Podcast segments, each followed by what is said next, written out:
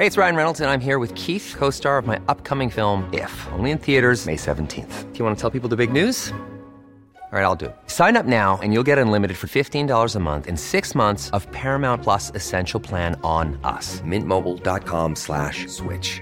Upfront payment of $45 equivalent to $15 per month. Unlimited over 40 gigabytes per month. Face lower speeds. Videos at 480p. Active Mint customers by 531.24 get six months of Paramount Plus Essential Plan. Auto renews after six months. Offer ends May 31st, 2024. Separate Paramount Plus registration required. Terms and conditions apply if rated PG. Nada más por convivir. Política, cultura y ocio. Con Juan Ignacio Zavala y Julio Patán. Aquí iniciamos.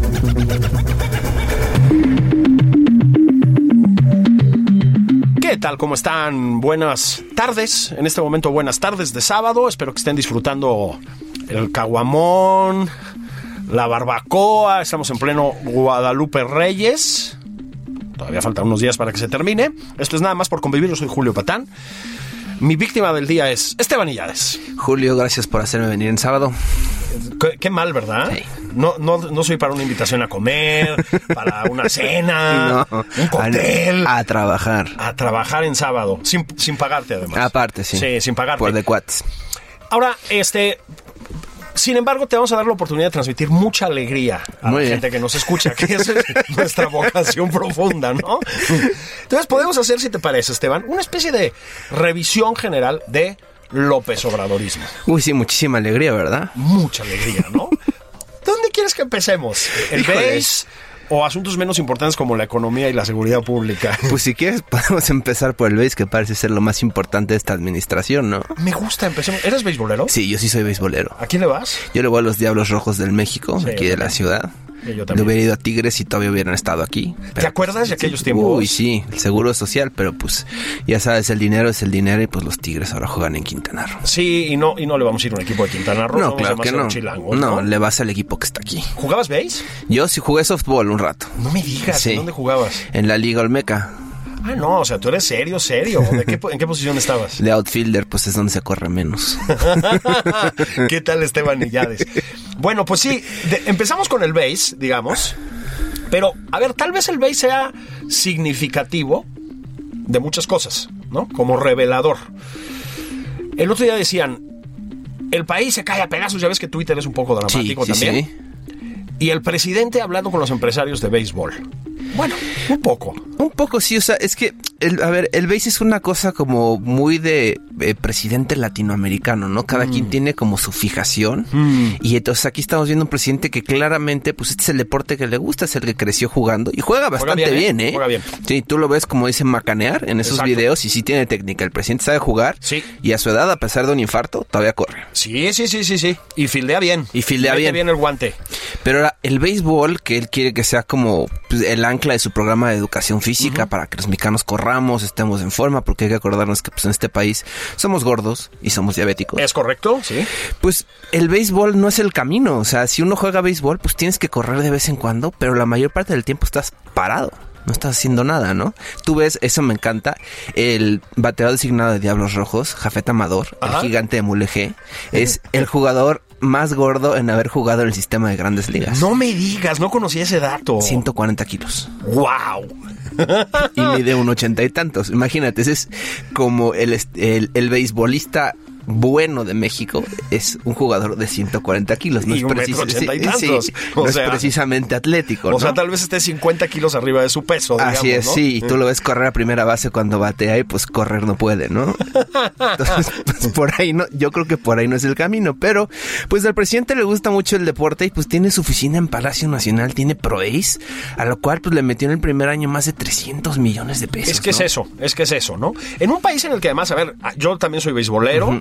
Yo, como tú, soy de los Diablos y de los Yankees de Nueva York. No, yo soy de los Red Sox de Boston. Híjole, ahí que acá, sí, se notó la ahorita, sí, sí, ¿no? sí, sí. Sí. Pero este, es que es, es una persona mucho más educada que yo, Esteban. este, bostoniano, ya saben.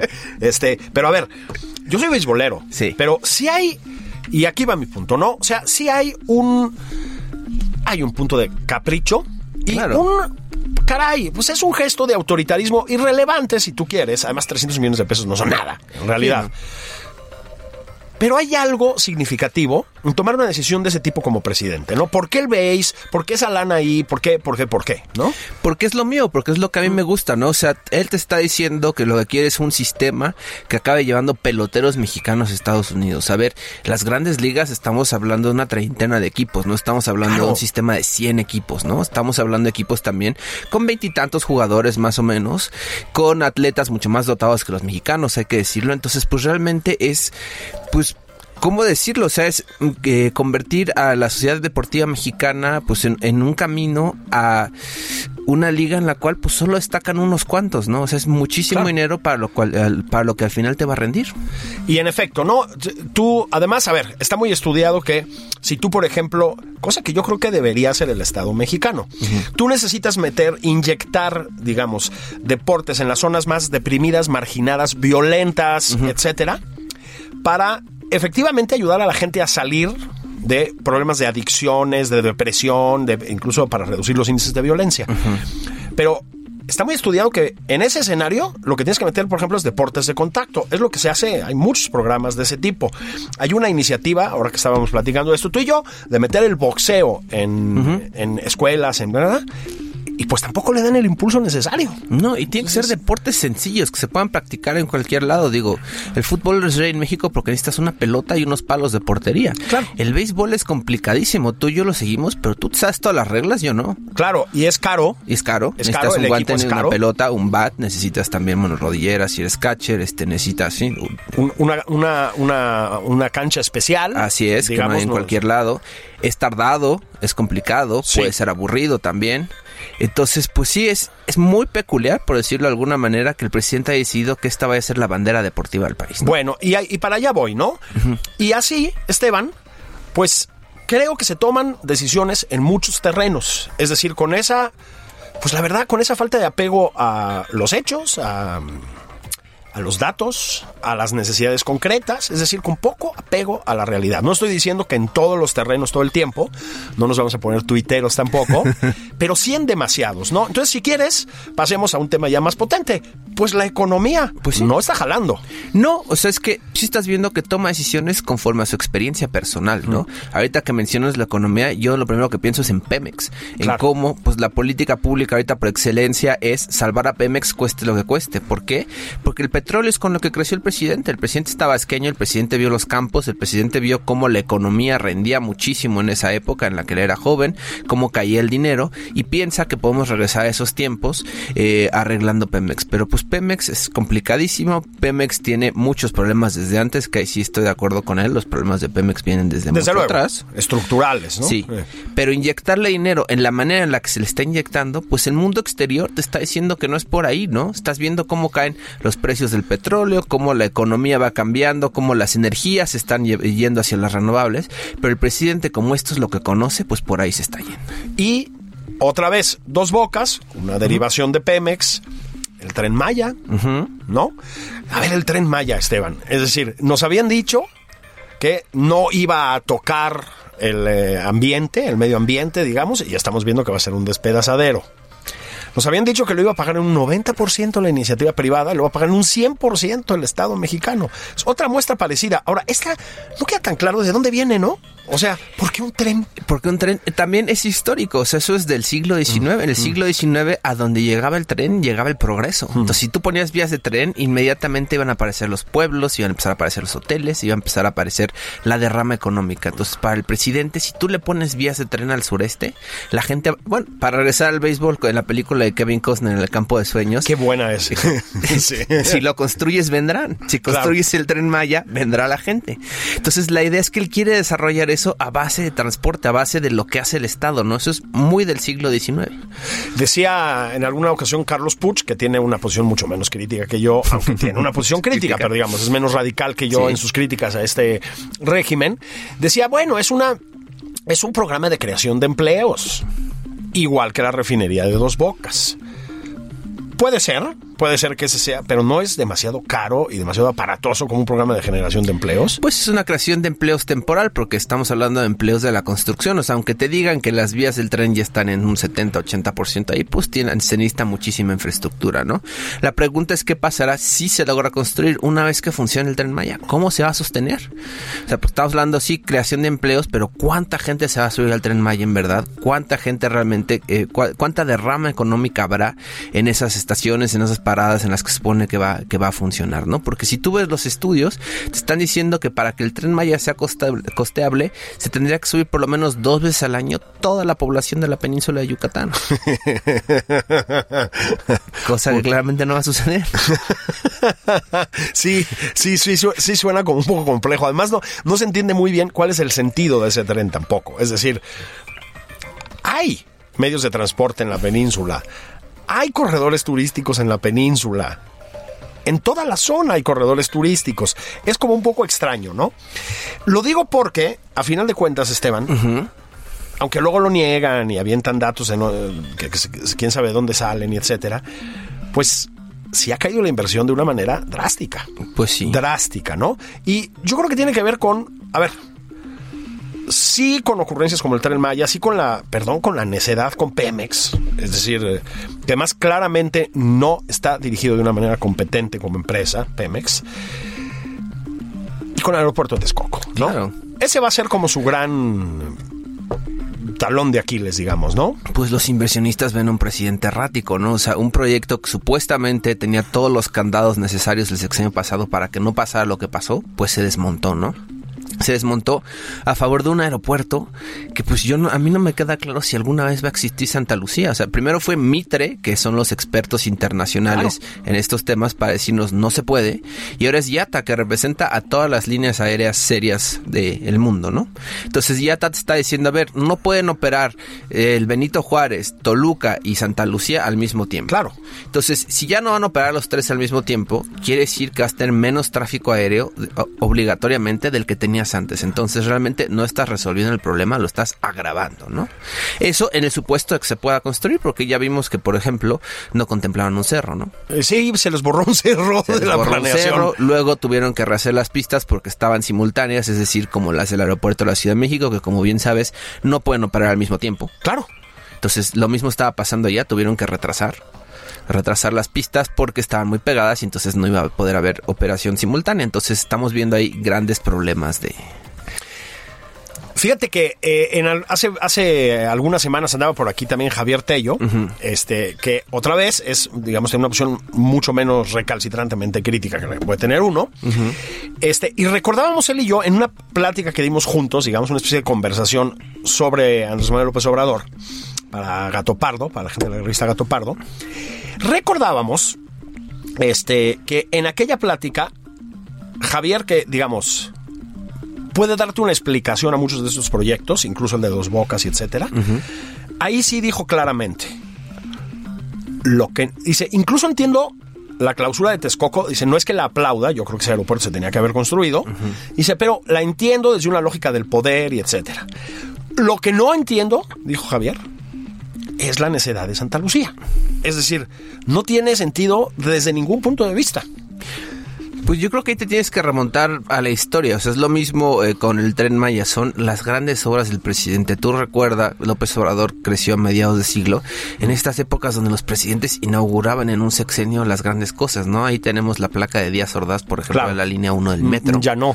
Ya no. ya la quitaron. bueno, la tuvimos. Sí. Pero entonces, o Miguel Ángel Mancera el sexenio pasado también Placita que inauguraba Placita que tenía su nombre. Sí, sí. Porque uno quiere trascender. Entonces el presidente, claro que quiere entregar estos proyectos para que en 50 años se vea la placa de esto lo construyó Andrés Manuel López Obrador, ¿no? Santa Lucía. Pero aún así, tú dices, bueno, puede haber. López Portillo se le dan muchos sus proyectos este, que luego acabaron en ruinas. Este, pero tú dirías, caray, se debe haber aprendido algo en esos sexenios. Es decir, bueno, inauguremos obras viables. Tira el aeropuerto de Texcoco, construyelo a dos kilómetros. Haz un aeropuerto viable. ¿Hay algo ahí? Hay algo que no acaba de cuadrar, ¿no? Yo platicaba hace, hace poco con Joaquín López Doria, que conoce muy bien al presidente. Y Y yo le decía, Joaquín, ¿no hay algo incluso turbio en una aferradez como esa, con un proyecto? Tirar 12 mil millones de dólares a la basura, ¿me explico? O sea, no hay algo raro. Y dice, no hay nada raro. Dice, el presidente tuvo la iluminación de que eso es lo que necesita el país y eso es lo que necesita el país. Hay algo de eso, ¿no? Sí, él, él se cree distinto, o sea, él piensa que es diferente a todo lo que ha habido, que él tiene las ideas correctas, que él que ha recorrido el país más de dos veces completito, que él entiende lo que sucede aquí, ¿no? Entonces, queda claro que así es como está gobernando, o sea, las ideas que él tiene son las correctas y van a ser distintas porque las está aplicando él, porque él es el que está realizando la así llamada cuarta transformación. Es decir, es un proyecto personal de gobierno. Totalmente. No institucional, no otra cosa, ¿no? Totalmente personal, pues lo vemos todas las mañanas en las conferencias de prensa, todo gira alrededor del presidente, no es que tengas un gabinete, realmente tienes un presidente y tienes subalternos. No, no, de, no hablarías tú entonces, nos decía aquí Javier Tello, otra vez, lo cito, si es un proyecto, dice él, de democracia radical. Este, es decir, eh, una democracia que se salta, digamos, los cauces institucionales, que apela, digamos, a la consulta directa. ¿Es eso? Pues estamos viendo, sí, o sea, en contrapunto a lo que se conoce como democracia liberal, ¿no? Aquí es la democracia a mano alzada. Es el presidente desde 2006 cuando decía, ¿quieren que haga esto? Sí, y todos alzaban la mano, ¿no? Es como, digamos, cortar a los intermediarios, es un diálogo directo entre él y lo que llama el pueblo. Y ese diálogo, evidentemente, pues él interpreta lo que dice el pueblo, ¿no? A fin de cuentas, porque él es su representante. Híjole, Esteban, te vamos a nombrar a ti eh, candidato pronto para que interpeles lo que dice el pueblo. También te ponemos placas en todas partes. Hombre, qué horror. Puedes inaugurar aeropuerto Esteban Illades. ¿No te, no te, no te gustaría? no, ni tantito.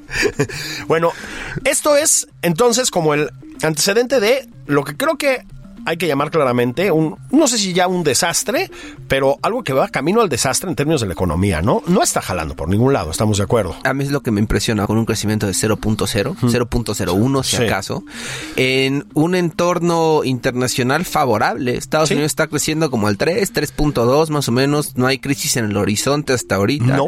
La recesión que se decía que iba a venir a Estados Unidos, chance no venga. La economía exterior está funcionando bien. En México no tenemos grandes problemas, no tenemos ahorita desastres naturales. Sin embargo, el puro proyecto del presidente, pues está retrasando la economía, ¿no? La está haciendo crecer a 0.0. Entonces, imagínate, con condiciones favorables estamos así. ¿Qué va a pasar cuando haya condiciones desfavorables? Hay señales de que además puede haber un año próximo complicado, ¿no? Sí. Este, Estamos empezando a ver, bueno, problemas en China, en Asia, este, Estados Unidos viene un periodo electoral complejo también. claro, que siempre ralentiza el crecimiento económico. Así es, y si Donald Trump se reelige, que es lo que parece más probable, pues entonces la regla en Estados Unidos es presidente que se reelige, presidente del cual vemos su verdadera agenda, porque ya no tiene que pelear por un cargo, porque no se va a reelegir una segunda vez. Entonces probablemente veamos un Donald Trump aún más agresivo del que hemos visto en estos años, y con eso va a tener que lidiar López Obrador durante los próximos cinco años de su presidencia. A ver, vamos a la relación bilateral. Este, ¿qué tal nos está yendo en esos términos? Dicen que hace sus, sus más este incondicionales seguidores te dirían que ha hecho un gran trabajo de apaciguamiento con Donald Trump y etcétera. ¿Apaciguamiento? Pues está cumpliendo todo lo que le pide. Lo chistoso es que es un giro de 180 grados respecto a su campaña. En la campaña sacó este libro que se llama Oye Trump, que ¿Sí? lo, lo alcancé a leer. Y pues es un libro... ¿Lo leíste? Sí. No me digas, qué bárbaro. Yo apenas pude con la economía moral ahí. eh, No, pues hay que, es que sí es chistoso. Si tú lees, salvo el de Oye Trump, pero si tú lees el de la salida, por ejemplo, el de 2018 la salida, ahí ves clarito el plan de gobierno del presidente. O sea, no te sorprende lo que está haciendo porque esa es la idea que traía ya hace dos años, clarita, clarita, Guardia Nacional incluida. Pero bueno, en Oye Trump, pues ves a un presidente aguerrido diciendo yo le voy a contestar, diciendo nosotros no somos súbditos de Estados Unidos, somos este nuestro propio estado, no va a haber intervención y de repente pues ves eh, ya que llega el presidente a pues ya, ya, ya que llega a Palacio Nacional iba a decir Los Pinos, pero no ya los, ya los Pinos ya no llega y pues qué pasa que el lo que dice Donald Trump lo hace el gobierno mexicano, ¿no? Digo, no sé si es porque en México los migrantes nos importan poco o nada, pero a ver, en, la en las dos fronteras tenemos campos de migrantes, de gente que está enferma, de gente que está a punto de morir, de niños que está esperando entrar a Estados Unidos en algún momento, cosa que no va a suceder, y que el gobierno mexicano está tratando con la punta del pie, ¿no? O sea, estamos siendo verdaderamente crueles con los migrantes centroamericanos y africanos, porque el gobierno de Estados Unidos así así nos lo está pidiendo. Fíjate que, y, y- y a esto se suma, este, te- voy a decir algo, ¿eh? Si ahorita estuviéramos haciendo un examen,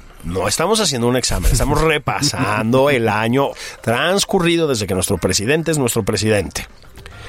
Si esto fuera un examen, las primeras cuatro preguntas ya las llevaría con tache el presidente López Obrador, no por mí, que yo soy un conversador neutral, sino por Esteban Illades, que es un hombre mesurado.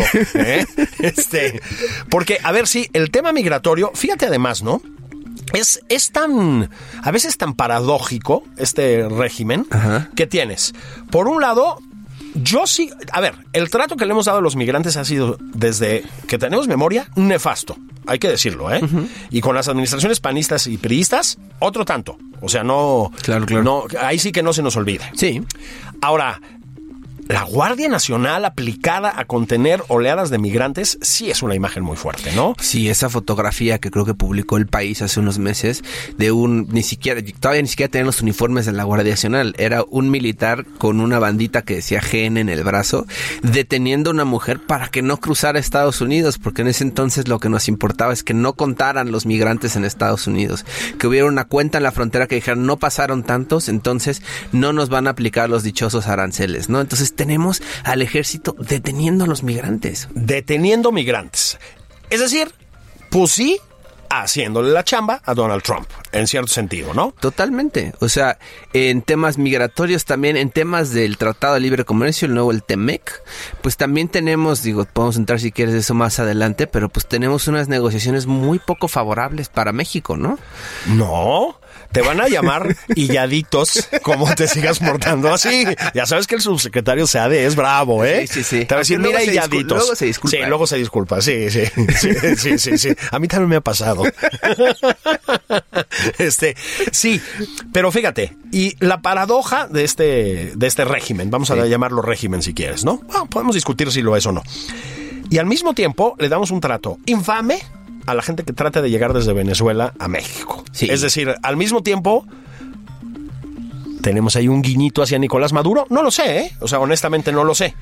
A Venezuela y Ecuador en general. Yo de Venezuela escribí hace unas semanas en Milenio porque hablé con una abogada que está defendiendo a migrantes venezolanos, bueno, venezolanos que buscan asilo. Y dice, los reciben en el aeropuerto, los tienen 24, 48, Sí. 72 horas y órale, de regreso a Venezuela. Sí. Ni siquiera les permiten abogado, ni siquiera les permiten iniciar trámites No. migratorios. Les dicen, aquí no hay asilo. Lo mismo está pasando con los ecuatorianos. Ya Ecuador metió una queja con México diciendo, oigan, hemos mandado miles de ecuatorianos que están buscando inmigrar, que están migrar, que están buscando asilo y ustedes nos están mandando de regreso sin, sin explicar más, ¿no? Entonces queremos saber cuál es la política exterior de México respecto al asilo porque no nos queda clara. La mejor política exterior es la política interior, Esteban. No entiendo la pregunta. Es que también ustedes, ¿no? Pedimos mucho, ¿verdad? Pedi- pedimos demasiado. Fíjate, ya revisamos el base. Ajá. Va, Digamos que le pones. Sí, ahí, eh, ok. Va, va, un aprobado. Va, va. Economía, tache. Insisto. Yo no soy, ¿eh? Es Esteban. este, política migratoria, tache. Eso sí, clarísimo. eh, feo y todavía no hemos entrado, Esteban, a el tema de la seguridad pública. Casi vamos a tener que mandar a una pausa, porque aquí este, hay pausa de medio tiempo, como en los buenos partidos de fútbol. Este, pero, híjole, esa también está como un poco complicada, ¿no? Sí, yo creo sin duda que ese es el gran tema, ¿no? O sea, el presidente está diario diciendo, a ver, esto es problema que viene desde antes, denos tiempo, pero si algo le importa a la gente, tú lo puedes ver en las encuestas, es la seguridad. Eso pega de inmediato, ¿no? Sí. Bueno, miren, si les parece bien, vayan a abrir el otro caguamón en el refrigerador, denle una recalentadita a la barbacoa. Ay, qué gusto. Sí, ¿verdad? No está Sí. mal. Y nosotros aquí ni café te hemos No, dado. hombre. Ni café le hemos dado a Esteban Illades. Y nosotros venimos en nada, en un parpadeo, a seguir hablando aquí, en Nada más por convivir, de, bueno, la sexta parte del sexenio de López Obrador. Ahí venimos.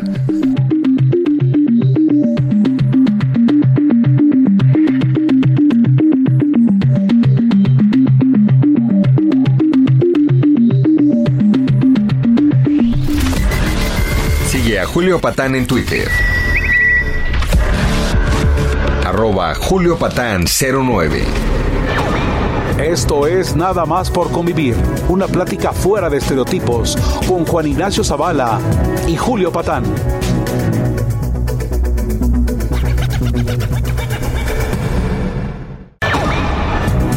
Estamos de regreso en Nada más por convivir. Aquí, Juan Ignacio Zavala y Julio Patán.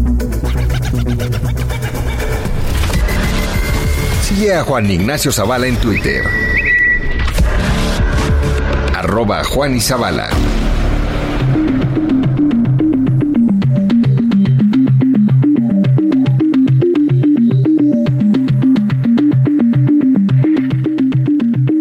Estamos de regreso en Nada más por convivir. Estoy platicando con Esteban Illades que anda, anda muy, muy rejego en su evaluación del primer año de gobierno del presidente López Obrador.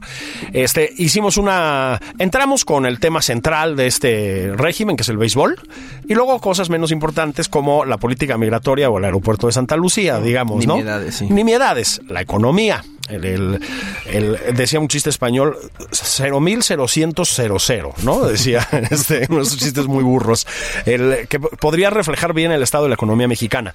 Entonces no, no está Esteban evaluando tan bien al presidente López Obrador y su entorno, pero podemos entrar a algo que se le da de maravilla, que es el tema de la seguridad pública, Esteban. Ahí va, ahí vamos. Perfecto. ¿Qué pasó? Llegaron sin un plan de seguridad pública, estamos de acuerdo, Sí. sin una estrategia. O sea, en la campaña lo vimos claramente. El presidente dijo que estaba abierto a escuchar todo lo que fuera. Sí habló de una Guardia Nacional, eso es cierto. Te digo que en 2018 la salida, en su libro con las propuestas de campaña, sí estuvo hablando de una Guardia Nacional, pero no como salió la Guardia Nacional de ahorita. O sea, para él iba a ser un cuerpo nuevo, iba a ser con reclutas nuevos, iba a ser una nueva fuerza.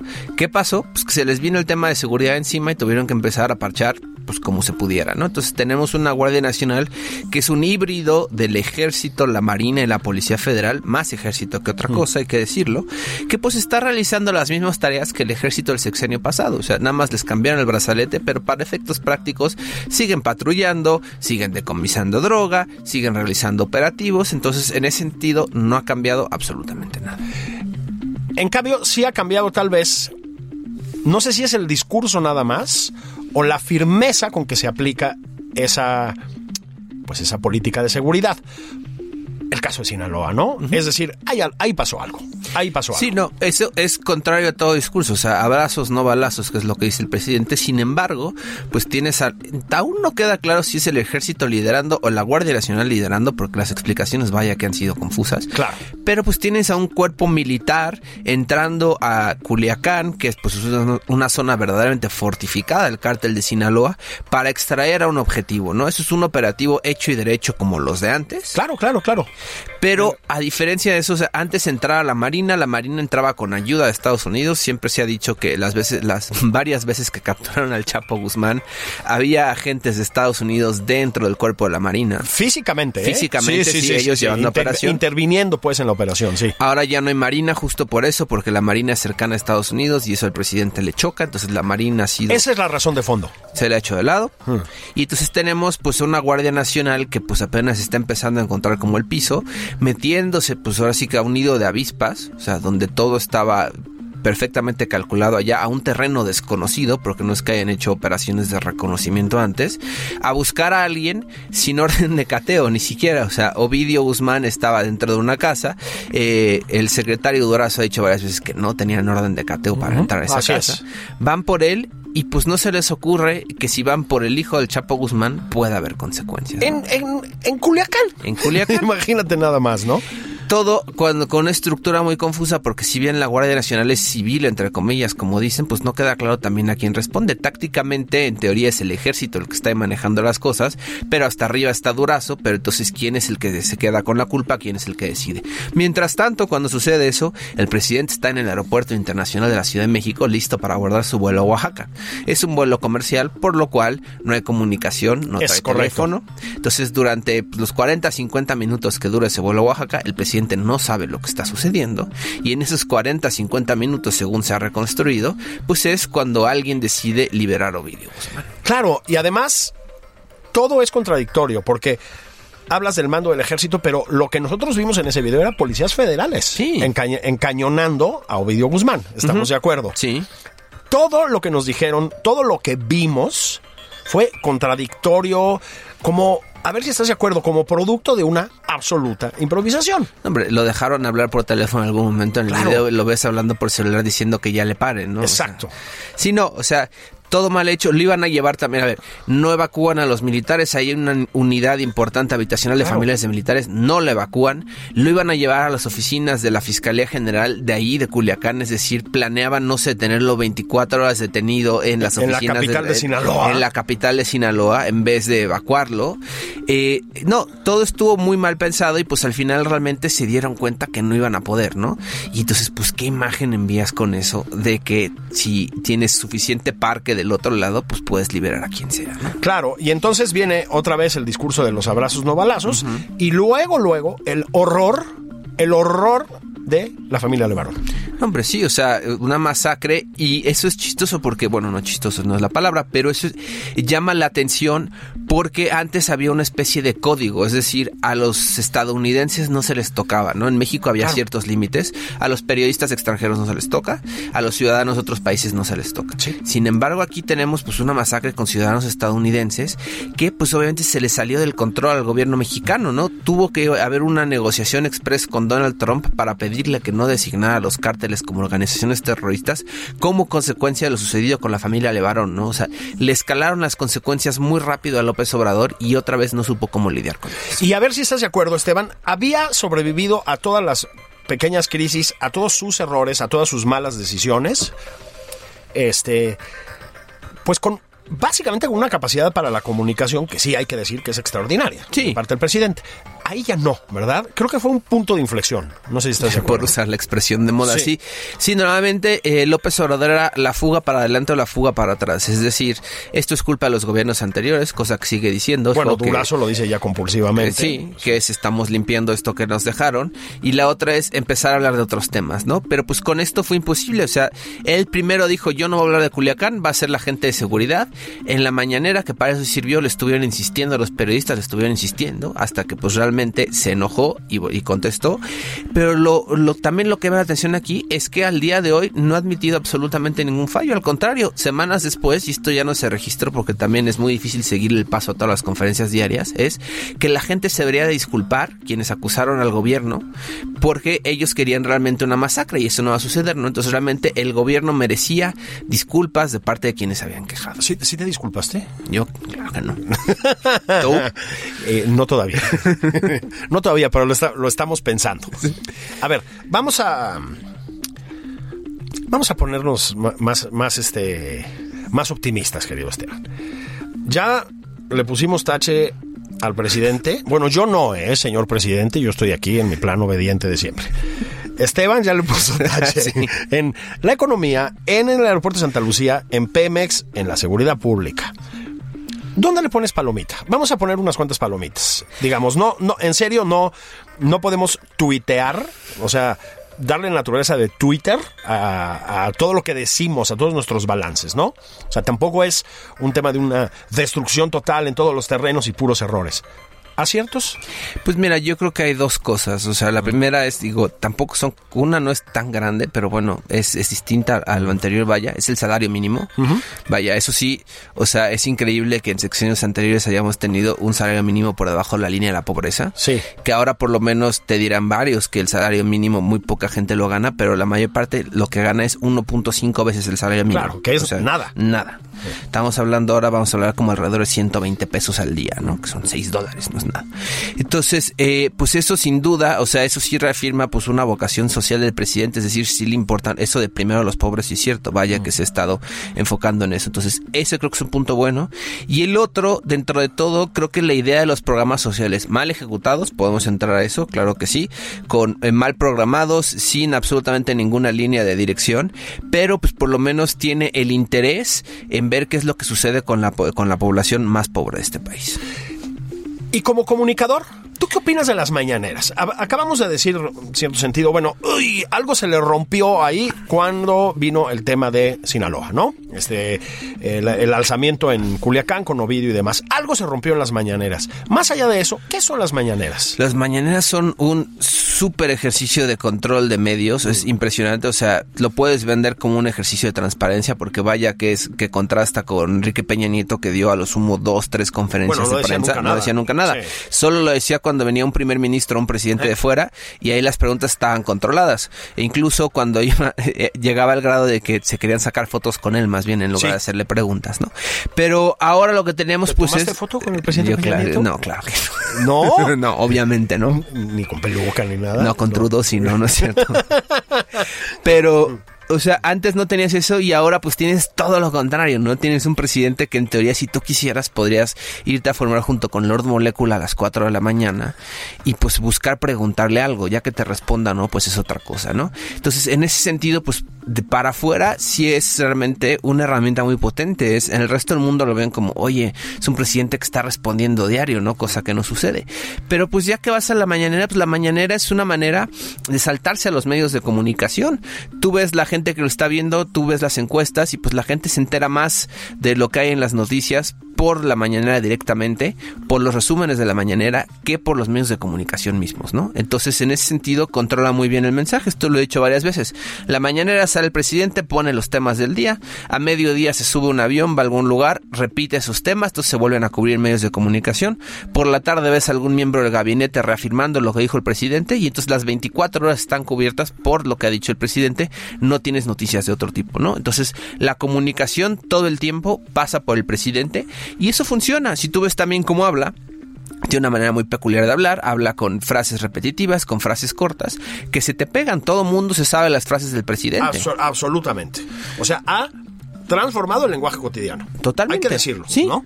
O sea, y tú sabes eh, qué, qué es lo que sostiene el presidente cuando dice primero los pobres, tú sabes que es me canso ganso, tú sabes mi pecho no es bodega, tú sabes todas estas cuatro o cinco frases que tiene y que repite, que funcionan muy bien para cimentar el mensaje. Si tú todo el día estás escuchando lo mismo, pues al final del día te vas a acordar qué es lo que dijo el presidente, ¿no? Y eso es lo que le importa. Transmitir un mensaje sencillo que se pueda acordar. Dime una cosa, Esteban. La, la educación, ahí sí, fíjate, ¿te has dado cuenta que no es un tema que se toque demasiado? Y sin embargo, ha habido transformaciones muy profundas y yo creo que absolutamente nocivas, y aquí sí lo digo claramente, ¿no? Pero, ¿y la educación? Pues tú ves al secretario de Educación y se te olvida luego quién es. Sí. No lo has visto. O sea, en, en la feria del libro, por ejemplo, que tradicionalmente van, no lo viste. En las discusiones de la reforma educativa, tampoco lo viste. Bueno, de la contrarreforma educativa, realmente. O sea, todo se lleva desde los pinos, se lleva desde el Congreso, pero el secretario de Educación brilla por su ausencia, ¿no? ¿Y qué es lo que tienes? Pues tienes un regreso al pasado. Le estás, estás fortaleciendo otra vez a los sindicatos, estás quitando los exámenes de competencia directa por una plaza y te estás regresando a un modelo donde se privilegia lo laboral sobre lo educativo, ¿no? Ahí el presidente habla siempre que la reforma educativa fue una reforma laboral, fue una reforma laboral, no fue una reforma educativa, y él hizo exactamente lo mismo, es decir, eh, modificó las condiciones laborales y por lo tanto las educativas, pero le dio prioridad a las condiciones laborales.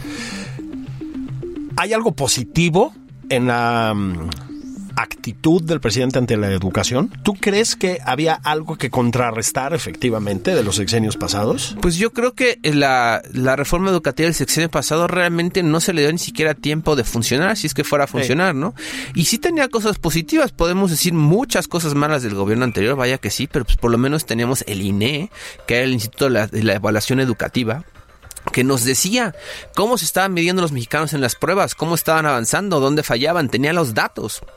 Bueno, pues ahora tienen otros datos, entonces el INE ya no existe y entonces ya no vamos a tener realmente una recabación, re- ya se va a poder recabar datos para saber dónde estamos fallando, dónde vamos bien y qué es lo que hay que hacer, ¿no? Entonces, si no tienes tú las herramientas para hacer un diagnóstico, pues no puedes resolver el problema.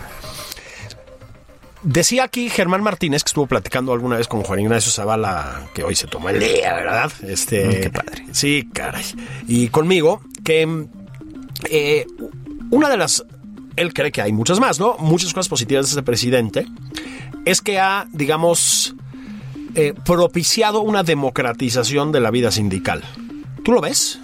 Pues eso, o sea, sí estamos viendo también, digo, con las viejas tácticas de negociación, que es decir, te saco un expediente este, a cambio o, o renuncias. Tú Sí, decides. muy bueno. O sea, sí, sí, sí. esas prácticas Pero de esa- antaño, sí, con las sí. que también creció el presidente, hay que decirlo. Entonces, pues estamos viendo un cambios poco a poco, ¿no? Donde sí va a haber realmente una democratización sindical, pues va a ser a raíz del Tratado de Libre Comercio, ¿no? Todas estas discusiones que Claro. tuvimos esta semana con el subsecretario sea de yendo y viniendo de Estados Unidos, pues a la larga México va a tener que democratizar sus sindicatos si, si no quiere que Estados Unidos los sancione, ¿no? Entonces, yo creo que ese gran cambio va a venir desde afuera y no desde dentro. ¿Negociaron fatal el Tratado de Libre Comercio, como dicen algunos? Pues lo negociaron con muchísima prisa porque el presidente sabe que en 2020, en año electoral, es muy difícil que se apruebe algo. Es tradición en Estados Unidos. Sí, se sí, sí. enfocan en las campañas y órale, ¿no? Entonces, pues vaya que corrieron, o sea, al grado de que todo mundo se preguntaba qué es lo que están haciendo. En Estados Unidos tardan 60 días más o menos, hay comités de revisión.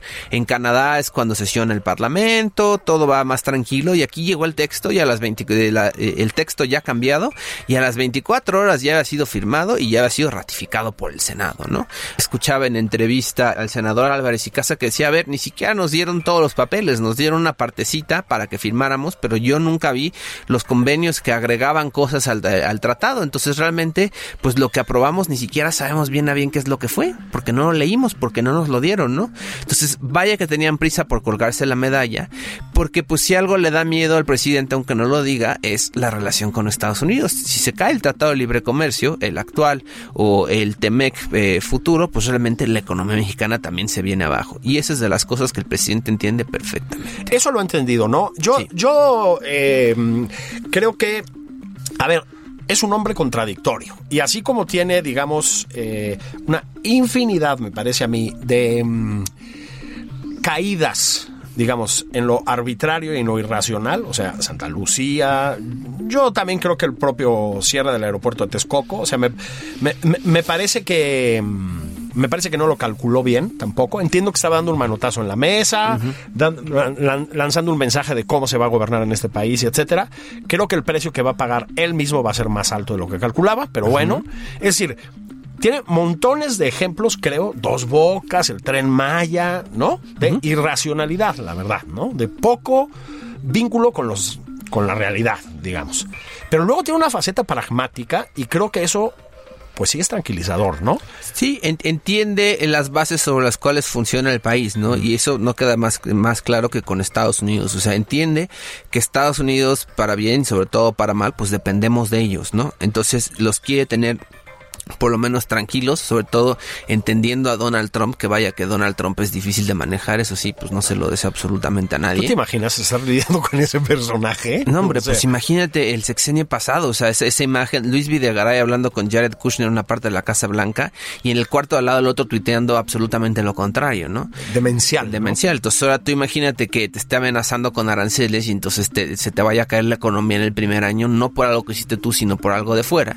Entonces, pues claro que entiende que hay que tenerlo apaciguado, ¿no? Entonces se está haciendo, se está doblando para atrás con tal de que Donald Trump pues no nos haga nada. El problema es que Donald Trump como buen bully no se va a detener ahí, siempre va a querer más porque sabe que le acabamos cumpliendo las cosas. Entonces está en una situación en la que es perder, perder, pero va a tener que seguir cumpliendo si quiere que el país no se le caiga la economía por culpa de Estados Unidos. Pero que se le caigan pedazos, ¿no? Porque además, en todas las otras facetas, pues ya dijimos que no está jalando. No, hombre, y o sea, tan, tan le importa la economía de Estados Unidos que en sus ¿cuántos informes van? ¿Seis informes? Eh, sí. En esos cinco, seis informes, lo que, lo que nos dice cotidianamente es que el número de remesas, la cantidad de, de dinero recibida, es la mayor en toda la historia. Sí. Porque le está yendo muy bien a los compatriotas allá en Estados Unidos, ¿no? Entonces, él entiende el valor de la economía estadounidense en México. Entonces, mientras sigamos teniendo una buena relación, pues más o menos se puede sostener el país. Pero en el momento en el que Estados Unidos se enoje, pues entonces eh, López Obrador sí tiene un verdadero problema. Yo creo que no nos podemos ir sin el tema de la corrupción. Es decir, es el eje, yo creo que de su popularidad y desde luego de su discurso.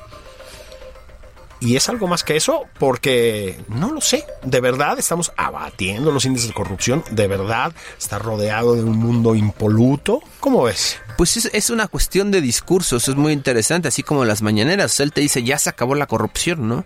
Entonces si tú todo el tiempo estás repitiendo que ya se acabó la corrupción, pues en una de esas la gente te empieza a creer que sí ya se acabó la corrupción. Y también pues tiene un nivel de popularidad dentro de la gente que lo sigue tan alto que incluso hay personas que están dispuestas a tolerar, yo jamás pensé ver, ver esto, que Manuel Bartlett sea parte del gabinete, ¿no? Sí. Que el Día Internacional en contra de la, eh, a favor de la lucha en contra de la corrupción, tengas a Manuel Bartlett ahí en el presidio. ¿Al lado? Al lado, hablando como si nada, ¿no? Entonces, discursivamente, eh, en términos discursivos, sí, se acabó la corrupción, pero pues en el día a día, claro que no.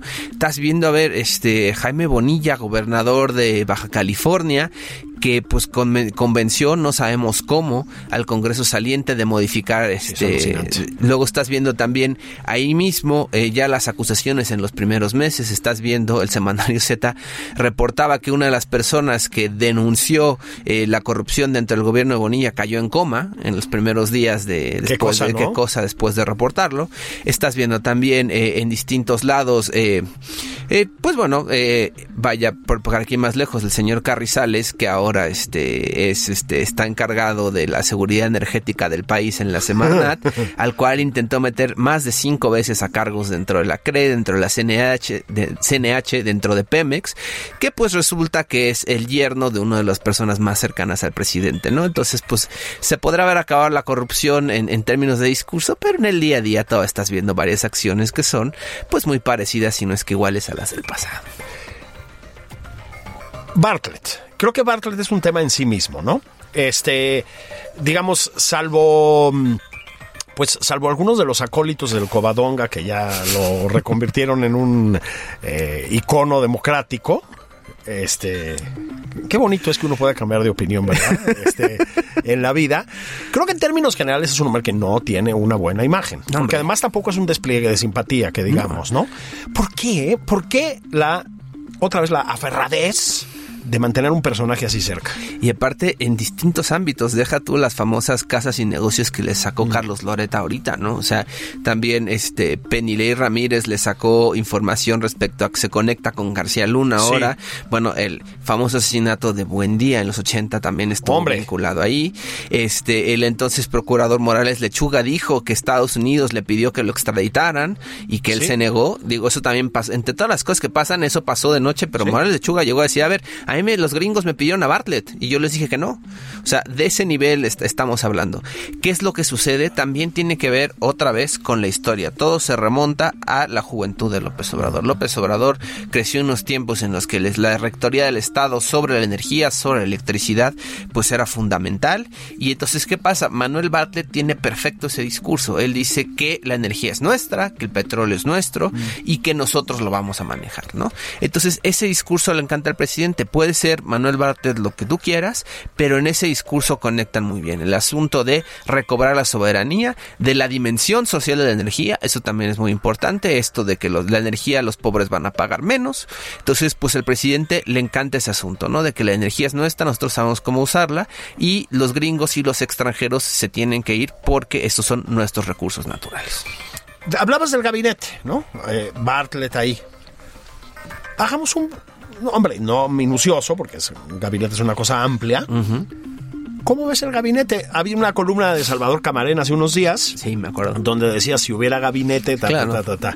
¿Hay gabinete? Pues hay un presidente y un vicepresidente, ¿no? O sea, Marcelo Ebrard la hace de todo, Marcelo Ebrard la hace de policía. Cuando pasó la masacre de Avispe con los Levarón, ahí estaba Marcelo Ebrard metido en seguridad El interior, canciller, el ¿no? canciller. Sí. El canciller fue a comprar pipas de petróleo que ya pocos nos acordamos, pero lo mandamos a comprar pipas a Estados Unidos.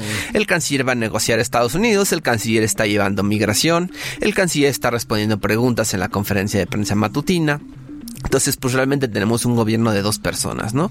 De los demás, pues a ver, la secretaria de gobernación la tenemos, la estamos enviando a todos los eventos protocolarios. Fue al cambio de eh, eh, Japón, ahora tiene un nuevo emperador, pues ella fue la representante de México. En Sudamérica, cuando hay una toma de protesta, por ejemplo, el nuevo presidente argentino, también mandamos a la secretaria de gobernación, porque pues por lo visto no hay tantas cosas tan importantes aquí en México en la secretaría de Interior como para resolver, ¿no? Claro, entonces tenemos un secretario de Relaciones Exteriores que funciona como secretario de Gobernación. Es un sí. Y una Secretaría de Gobernación que funciona como secretaria de Relaciones Exteriores, ¿no? exacto. Este, no, bueno, es que tal cual. Sí, sí, sí. O sea, es por usar otra vez este lenguaje beisbolero, Marcelo Ebrard es un utility infielder, o sea, es un jugador que juega todas las posiciones, ¿no? Sí, bastante bien. hay que Bastante ¿eh? bien, O sea, porque las abarca porque hay, hay huecos por todos lados, ¿no? O sea, el secretario de Comunicaciones y Transportes, pues cada vez vemos menos al señor Jiménez Espriu, a pesar de a que pesar pues de sus infinitos talentos, ¿no?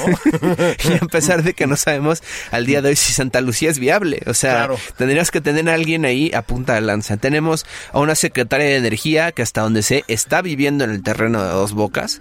Es decir, está a las 24 horas No, del no, día ahí. no es cierto eso. Sí, sí. Tenemos una secretaria de energía que está, zapatos, que está mano. despachando desde allá, que viene a México cuando se le pide, pero como ella se le encomendó llevar a cabo dos bocas hasta su fin y entregarlo a tiempo, está supervisando el proyecto a las 24 horas del día. Tenemos un secretario de Seguridad ahora ciudadana que pues lo único que sabe decir es el punto de inflexión, pero pues que realmente no ha tomado una decisión acertada respecto a la seguridad. Pues ¿quién más te gusta? O sea, también de los demás secretarios, bueno, Hacienda. Hacienda. Hacienda que pues ahora resulta que realmente el ex secretario de Hacienda nunca estuvo contento en lo que estaba haciendo. Así es. Ahora que lo lees parece que sus días eran un infierno. Eh, el secretario actual pues sí más o menos está malabareando a pesar de que el presidente lo contradice cada que sale a hablar, cada Sí, que toma el micrófono. Sí, me le recuerda a mi dicen, matrimonio. ¿no? le dicen No, no, no es cierto, ¿eh? eso no es así. Y pues realmente tenemos a los demás, bueno, el secretario de salud que salió cuando no había medicamentos de para la lucha contra el cáncer, que a decir, bueno, si se pasan una dosis no pasa nada. No pasa nada, No hay sí. ningún problema, es solo cáncer infantil, ¿qué, qué más sí, da? Sí, sí. Entonces, pues realmente no tiene, o sea, cuesta trabajo La incluso. quimioterapia está sobrevalorada, le faltó decir, ¿no? Cuesta trabajo incluso nombrar a todos los miembros del gabinete porque casi nunca los ves, ¿no? Y cuando los ves realmente es para cuestiones negativas, no es que digas salvo Marcelo Ebrard, salvo el secretario Herrera de Hacienda, bueno, vaya, la secretaria de Economía, por ejemplo, que no fue a negociar el Tratado de Libre Comercio. O sea, eso me parece, por regresar a eso, o sea, tú ves las mesas de la negociación y está la, la, este, la viceprimer ministro Friedland de Canadá con un equipo de tres, cuatro personas alrededor. Está Light Tyser, el, el gobernador, el, el representante de Estados Unidos, también con tres, cuatro personas. Y está sea de solito. Sí. Entonces, él está tomando las decisiones ahí al vuelo. Digo, yo sé que es un hombre muy preparado, yo sé que ha tenido muchos cargos, pero vaya, la secretaria de Economía no estaba en la negociación del nuevo Tratado de Libre Comercio. Para eso traje a Esteban, que es un hombre que siempre está rebosante de optimismo. Vamos por una barbacoa, Esteban. Eh, y ya claro que sí. Gracias, Esteban, por venir. No, Qué bueno verte por aquí. Órale. Muchas gracias a todos. Van abrazotes. Pórtense bien, en serio, no se pasen de lanzas. Esto fue nada más por convivir. Yo soy Julio Patán. Que todo vaya bien.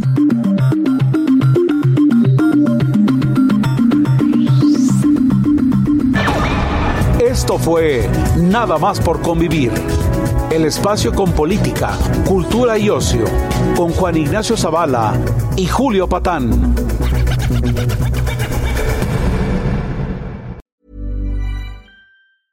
Planning for your next trip?